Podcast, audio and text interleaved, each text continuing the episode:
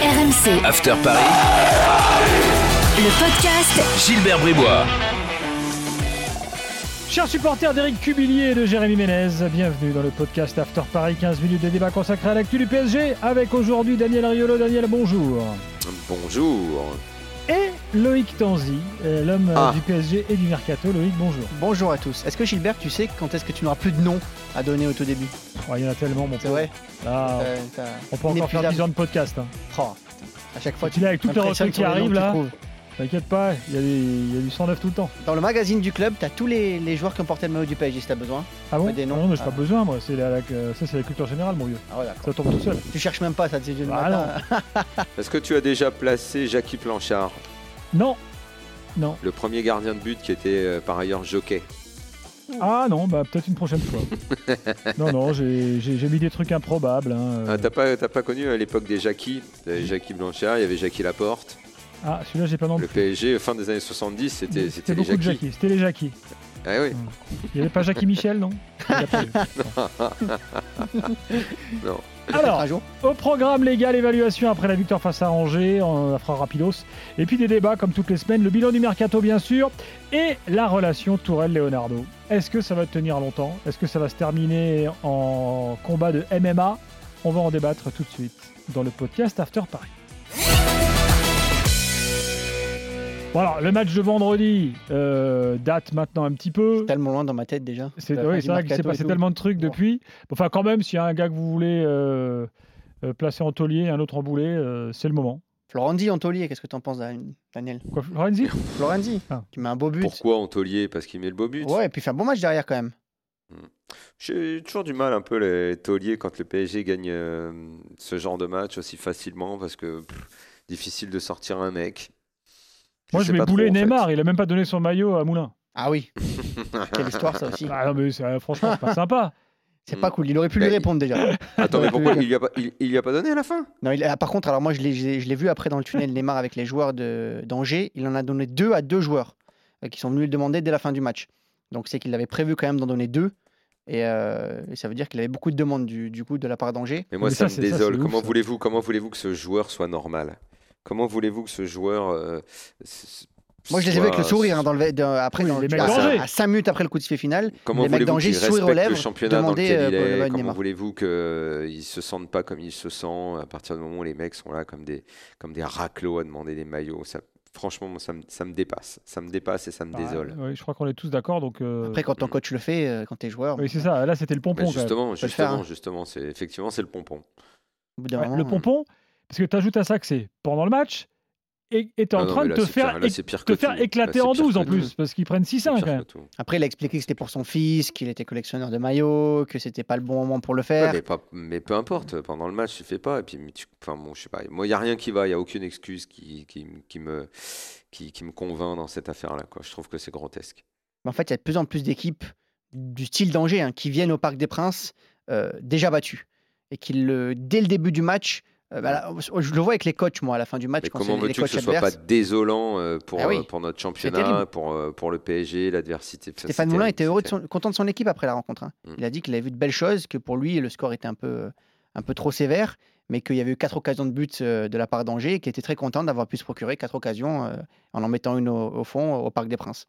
Alors, c'est pas le podcast After Angers, ça vous a pas échappé? Donc, Non, mais c'est euh, intéressant le- le- la manière dont les, dont oui. les équipes viennent au Parc des Princes aujourd'hui. C'est-à-dire qu'elles ne jouent C'est pas de la même façon quand- si, elles, raison. si elles sont à domicile euh, ou si elles sont au Parc des Princes, alors qu'en face, c'est la même équipe. Alors là, en plus, il y a peu de public, donc tu ne peux Mm. pas, euh, pas être inhibé par le, par le public au Parc des Princes.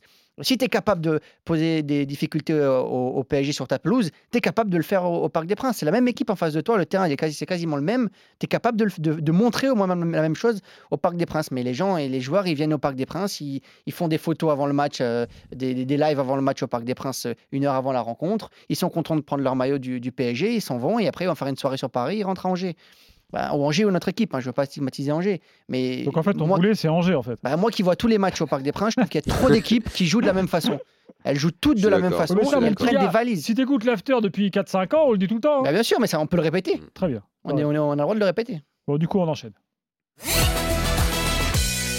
Bon, bilan du mercato. euh, Qu'est-ce qu'on dit au club? Euh, que c'est un bilan mitigé. Alors, il y a le, le bilan au niveau des, des achats, C'est-à-dire que sur les achats, on peut mettre un, presque un 10 sur 10 au, au Paris Saint-Germain qui a été chercher des joueurs euh, avec euh, peu d'argent, des joueurs confirmés, Rafinha, Danilo Pereira, Florenzi, sont des joueurs que, le- que le PSG normalement aurait pas, aurait pas pu s'offrir. Moïskine, c'est quand même à. Paris. Moïskine, c'est le seul, c'est le seul qui est, qui est un pari. Après, le, le reste, quand même, c'est quand même des joueurs. De Danilo Pereira, il valait 60 millions d'euros il, y a- il y a deux mercato. Euh, après, si on met 10 au PSG sur les achats, il faut mettre 0 au PSG sur les ventes.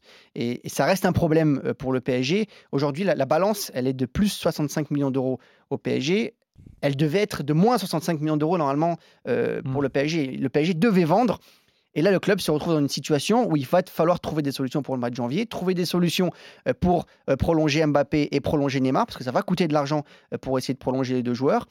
Et donc, oui, c'est un bon mercato parce qu'on a réussi à se renforcer au niveau des achats du côté du club, mais il y a toujours cette épée de Damoclès et ce problème de vente qui n'a pas été réglé. Tu, tu partages ce constat, Daniel? Ah, il- hum, Loïc fait un- une, étude économique et il a raison. Euh, il a raison. Euh, si je m'arrête juste au côté sportif sur le mercato du PSG, euh, oui, je trouve qu'il y a des choses qui sont très intéressantes. Euh, oui, je suis content euh, de l'arrivée de, Danilo, joueur qui manquait absolument au milieu de terrain. Oui, Florenzi, c'est bien. Ne serait-ce que ces deux-là, euh, déjà, euh, je trouve qu'on aurait pu parler de mercato positif. Euh, L'attaquant pour euh, être remplaçant ou peut-être devenir titulaire, on n'en sait rien, euh, Moise Kean, ça me va aussi. Euh, Au-delà de l'aspect financier dont tu as parlé, Loïc, moi je trouve que Leonardo a super bien bossé. ouais. Ouais, Il n'y a rien à dire sur les achats aujourd'hui. euh, Le PSG pouvait pas espérer bien mieux. Euh, Leonardo l'a dit, il, il avait Donc, les moyens de Leonardo est un acheteur malin, mais un mauvais vendeur. Et il a, alors, il a ça. vendu pour 4 millions d'euros depuis qu'il est au, Paris Saint-Germain. Premier passage compris. C'était son quatrième mercato Ah oui, d'été très mauvais avec, vendeur. euh, en fait. avec le, le Paris Saint-Germain. 4 millions d'euros sont rentrés dans la caisse et il a quasiment dépensé pour C'est 400, pas être presque bon 400 partout en millions d'euros. Ah oui, non, c'est un, un très très bon acheteur, mais c'est un, c'est, c'est un, un directeur sportif qui a du mal à vendre. Ou à bien vendre. Bon, ah, du coup, on n'a pas eu depuis. Bon, évidemment, ça s'est terminé hier soir tard. On enregistre ce podcast vendredi, euh, mardi après-midi, pardon. Mais euh, on n'a pas eu de réaction encore de Tourelle, euh, qui était très vindicatif sur le mercato. Il y a encore. Ah oui, euh, peut-être il hmm. peut dire qu'il est content Il y a maintenant. quelques hein. on attend quand même avec impatience parce que c'était un peu le point de, de crispation principal entre les deux, là, entre Leonardo et lui. Elle va être contente depuis ce- sa sortie médiatique. euh, Excuse-moi, mais le point de crispation, euh, Loïc, tu, tu- tu vas, tu vas dire si c'est vrai. Mais euh, Tuchel, quand il fait sa sortie, il sait très bien que Leonardo va être actif et que des joueurs vont arriver. Bien Donc sûr. la sortie, elle est déplacée, elle n'a aucun sens, euh, elle est difficilement compréhensible. Euh, donc euh, aujourd'hui, dire il est content ou pas content, ou est-ce qu'il va commenter ça, euh, franchement, s'il veut s'enfoncer, bah, il a qu'à commenter, quoi.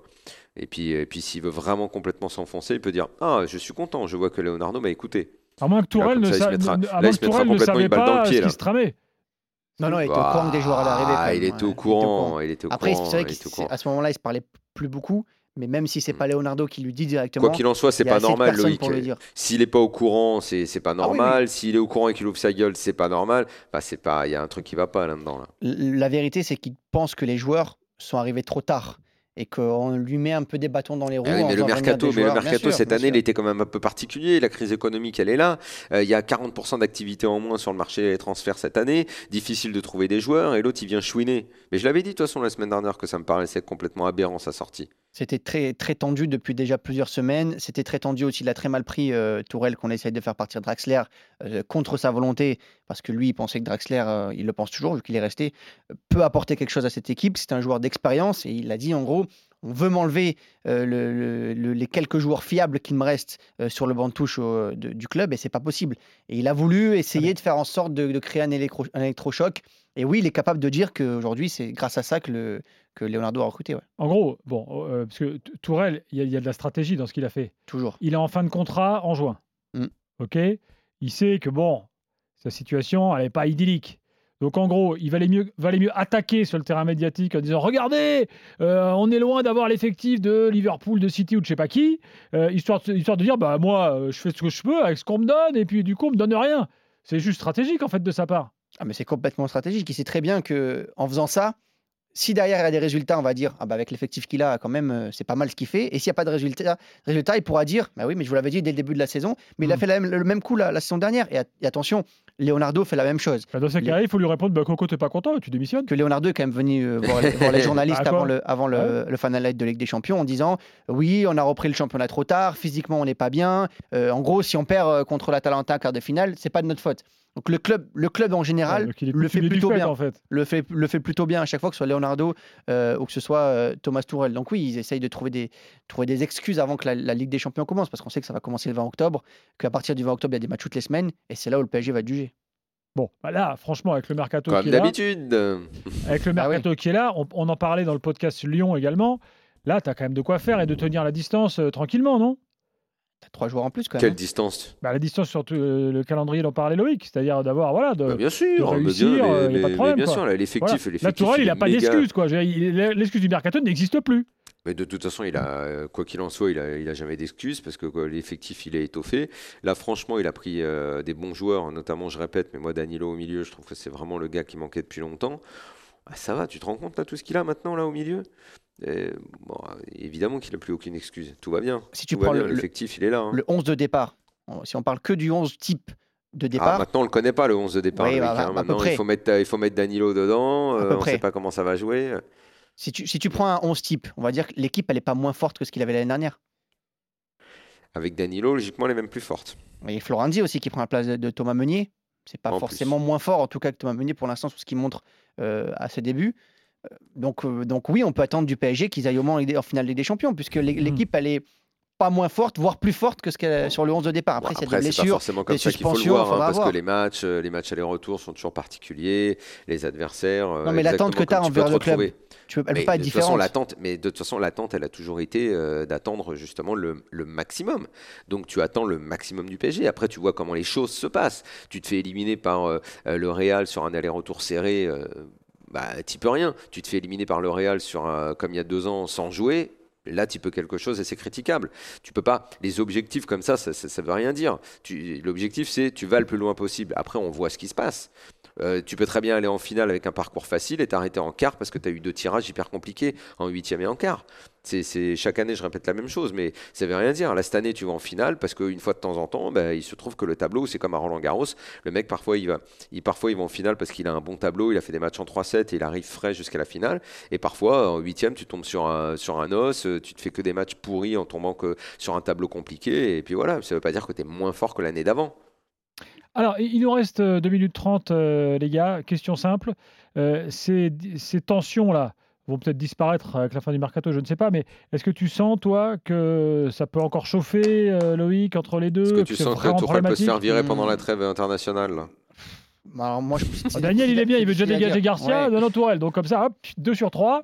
Je- là, c'est difficile à répondre parce que j'ai- pas d'infos qui, vont dans, dans un sens ou dans l'autre. Mais euh, ce qui est sûr, c'est que généralement, l'actionnaire ne reste jamais sans rien faire quand il y a un problème comme ça entre un directeur sportif et un, et, euh, et un entraîneur. Aujourd'hui, ça coûte trop cher de virer Thomas Tourelle et son staff.